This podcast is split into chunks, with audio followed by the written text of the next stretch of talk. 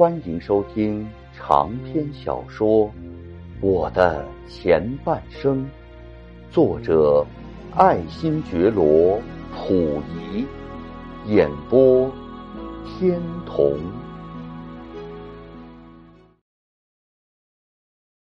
日本帝国主义侵略者固然是处处谨小慎微的防范着我。随时杜渐防微的限制着我，不让我有直接接近任何方面的机会，不使我在当时的所谓政治上有任何干预的机会。但是有时却又想利用我当做一面幌子，使我只能成为一个仅能受香火祭供而不能说话的泥胎偶像。而不允许我在实际上发挥什么作用和影响，就以当时的所谓寻衅为例，便足以充分的说明这一点了。我在伪满的十四年的罪恶生活中。也曾到过沈阳、吉林、哈尔滨、鞍山、本溪湖、安东、延吉、牡丹江、齐齐哈尔、锦州、佳木斯、尖岛、扎兰屯、王爷庙、海拉尔等处做过视察。当然，这都是在日寇关东军的妙用下，我才被打发去走一趟的。那所谓的妙用又是什么呢？那就是想拿我当做羊头，而由关东军去卖狗肉呗。例如，为了要麻痹一下当时抗日救国的激昂民气，便把我抬出来到了吉林尖岛一带巡了一趟。因为我听张海鹏告诉我在哈尔巴岭一带。时有抗日的部队出现，我便害了怕了。结果是调动了六个团的伪军，在该处筑了两边的人墙，我所坐的那列火车才平安无事的从人员当中钻了过去。既然是想拿我当做城隍出巡似的一个传播迷信的偶像。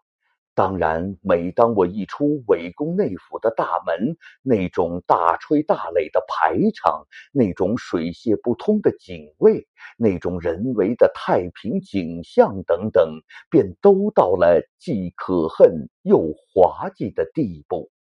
例如说，我所到之处，按照当时的惯例。除了伪政军各机关单位等必须在指定的地点排列迎送，当地的伪妇女团体、伪学生团体、市民以及宗教团体等，也都在敌伪警察、宪兵的协同强迫下，被骗往指定好的地点去迎送我。不管是严寒酷暑，也不管是风雨雪雹，一个个都得在敌伪军警的严密警戒网前排成夹路而立的两层人员。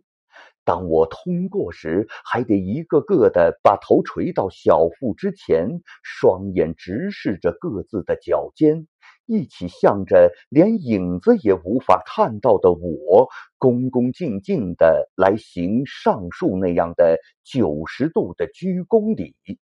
这就是所谓对于我的送往迎来了。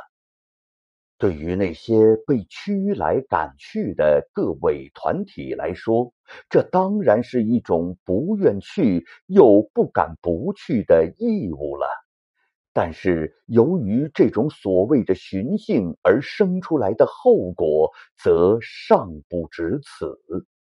最可恨的就是企图利用这种驯奴式的方法去奴化当时的东北人民，特别是对那些天真烂漫、无邪无垢的青年儿童，简直是一种不可饶恕的严重的犯罪行为。因为这种封建残余的麻醉毒素，越是对于纯真可爱的儿童和思想纯简的青年，越是最危险的东西。它可以拿着慢性的剧毒，深深的腐蚀掉他们的纯洁灵魂，可以麻痹他们民族应有的神圣意志。就以我那几次的寻衅后果来看，因此而受到毒害的人，我相信是会止不胜屈的。例如，我有一次到沈阳去的时候，那些伪校的校长、教师便在敌伪统治者的指令之下，大干其奴化灵魂的污染工作。不但曾迫使那些儿童青年荒课费时的排列吟诵我，事后更迫使他们在课堂内必须要写一篇吟诵我的感想，为的是要达到进一步奴化的卑鄙目的。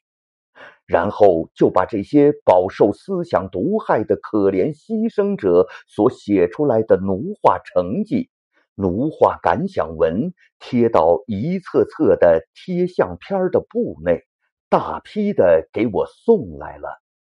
我在当时啊，又怎能对此有什么扪心自问的可能呢？只不过是稍稍打开一两册，偶尔看了一下之后就丢开了。但是到了今日，我却不能不努力的在那淡忘已久的渺茫回忆中去找一些可能仅存的当时印象。我概略还记得那些所谓的感想文，固然可能是由于伪校教师的生逼硬迫而制造出来的，其内容都是千篇一律的在歌颂着我。然而，我总是觉得，在那异口同音的语词中，仍然是含有一种说不出的中华民族爱国的热忱在潜流着。因为什么呢？因为是那些奴颜卑膝般的连篇的语词宁句，绝对不会是儿童从心里所能写出来的话。这一点，我认为是无可置疑的，同时也无可置疑，那样的奴化毒素，当然是曾经污染了多少沦陷中的祖国人民可爱的后一代呀！不但是对于儿童青年是这样的，就是在迷惑当日彷徨不定的人心上，当然也曾起过很大的。罪恶作用的，由于所谓的寻衅而受到的有形祸害，自然还不限于这一点儿。特别是对于广大的劳动贫苦人民，更是曾经给予了直接或间接的切身灾害的。我听说，当我每次出门的时候，我所到的地区就不用说了。就是沿途之上的一带的居民，也都是远从一个月以前就会经常受到伪警察的调查、限制和罗造，真是所到之处无处不出现孩子哭、大人喊和鸡飞狗跳墙的骚扰情景啊！特别是我预定住宿或是巡视的重要地区，更是在一个月或是比一个月还要以前的期间内，就有敌伪双方的警线特务之类，接二连三的对于各旅店、娱乐场所以及各人民公共场所，尤其是对于所谓的贫民窟等处，大肆的搜查。遇到没有职业或是衣衫褴褛以及他们认为形迹可疑的人，便不分青红皂白押往伪警察署进行盘查审讯。除其中绝少数认为可保无虞的个别人物外，其余便都得等到我平安回宫为止，饱尝那半月或是一个月的。淋雨之灾了。总之啊，在敌伪的残酷统治下，失业就是你的罪，穷困也是你的罪，谁来保障你的起码人权呢？谁来尊重你的起码人格呢？你既是在弱肉强食的反动统治下没有赚钱的本领而失了业，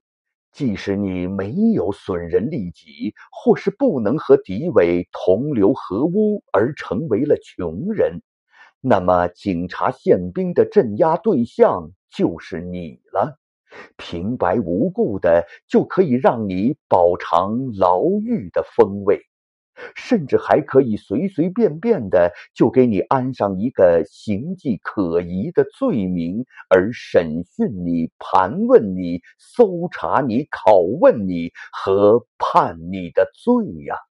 甚至还可以随随便便就要了你的命呢！这就是在敌伪的统治下，东北广大的劳动人民的命运。这也就是因为我东北广大的劳动人民所遭到的沦陷之苦啊！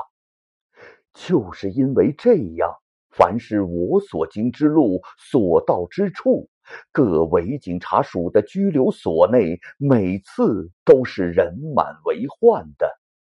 看一看吧，敌伪汉奸头子的淫威大不大呀？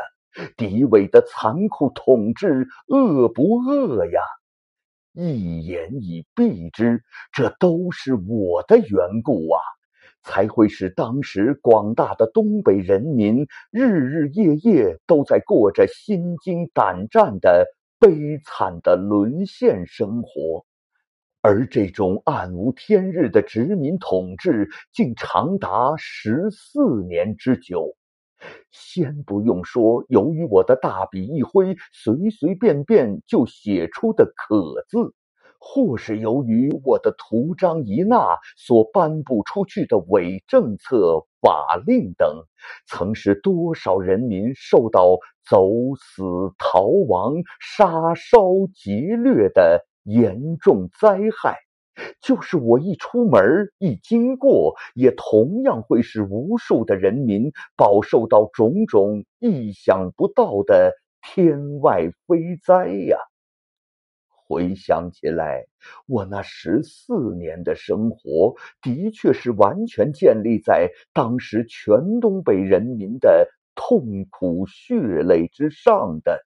这是毫无疑问的呀。我是真不敢回忆那些，也不愿意回忆那些，但在同时，我却不能不好好的回忆，也不敢不时时的好好的回顾啊，因为我不能不深深的痛恨我自己的种种过去，不能不好好的忏悔我自己的罪恶的过去呀。